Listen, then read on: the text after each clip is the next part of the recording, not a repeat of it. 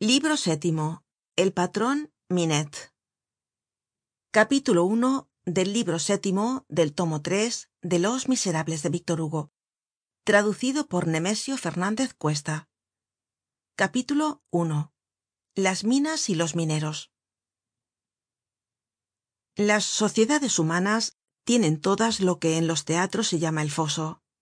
El suelo social está minado por todas partes ya en favor del bien ya en favor del mal. Estas obras se superponen unas á otras. Hay las minas superiores y las minas inferiores. Hay un alto y un bajo en ese oscuro subsuelo que se abre á veces bajo la civilizacion y que nuestra indiferencia y dejadez huellan á cada momento. La enciclopedia del siglo último era una mina casi á cielo abierto.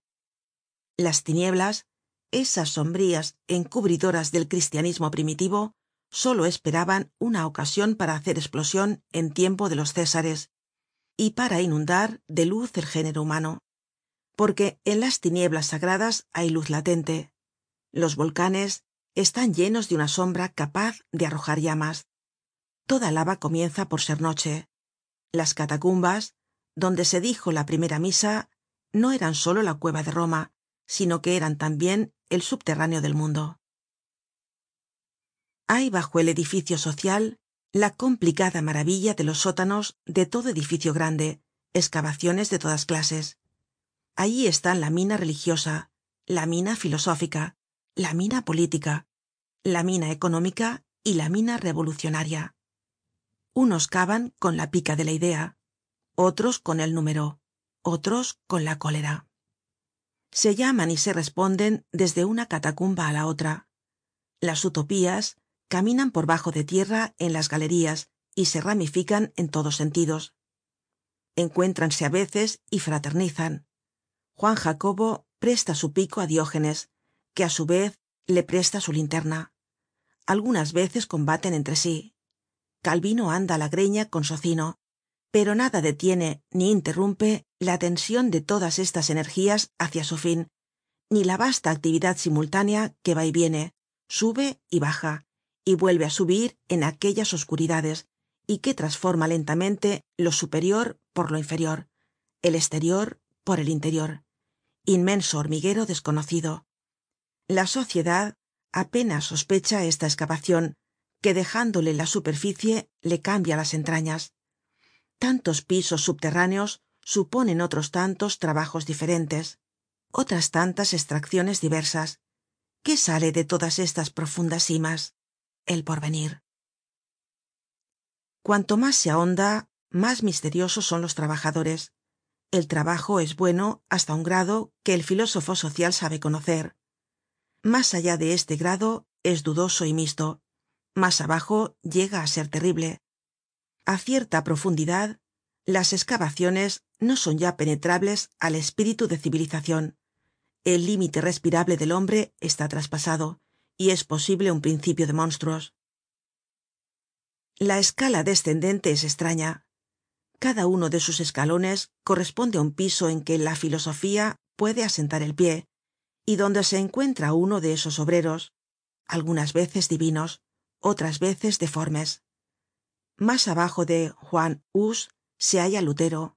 Mas abajo de lutero está descartes. Por debajo de descartes está voltaire por bajo de voltaire está condorcet.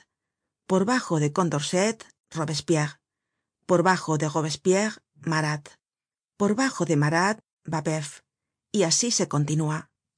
Mas abajo aun en el límite que separa lo indistinto de lo invisible se divisan confusamente otros hombres sombríos que acaso no existen aun los de ayer son espectros los de mañana son larvas la vista del espíritu los distingue oscuramente. El trabajo embrionario del porvenir es una de las visiones del filósofo. Inaudito espectáculo. Un mundo en el limbo en el estado de feto. Saint simon owen fourier se hallan tambien allí en simas laterales. Realmente aunque cierto encadenamiento divino invisible une entre sí y sin saberlo ellos mismos á todos estos minadores subterráneos que casi siempre se creen aislados y no lo están. Sus trabajos son muy diversos y la luz de los unos contrasta con las llamaradas de los otros.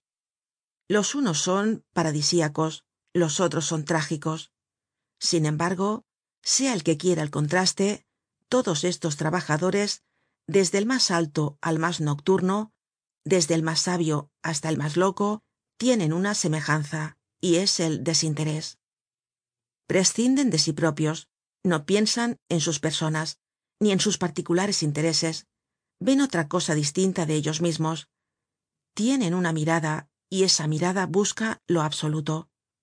El primero tiene todo el cielo en los ojos el último por enigmático que sea tiene tambien en sus pupilas la pálida claridad del infinito. Respetemos de todos modos á todo el que tiene por signo la pupila estrella. La pupila sombra es el otro signo. En ella principia el mal. Delante de aquel que no tiene mirada meditad y estremeceos. El orden social tiene tambien sus mineros negros. Hay un punto en que el ahondamiento es el enterramiento en que la luz se apaga. Por bajo de todas esas minas que acabamos de indicar mas abajo de todas esas galerías mas abajo de todo este sistema inmenso venoso subterráneo del progreso y de la utopía mucho mas adentro en la tierra mas abajo que marat mas bajo que babeuf mas abajo muchísimo mas abajo y sin relacion ninguna con los pisos superiores se halla la última zapa. Sitio formidable. Es lo que hemos designado con el nombre de foso es el foso de las tinieblas es la cueva de los ciegos. Inferi este foso se comunica con los abismos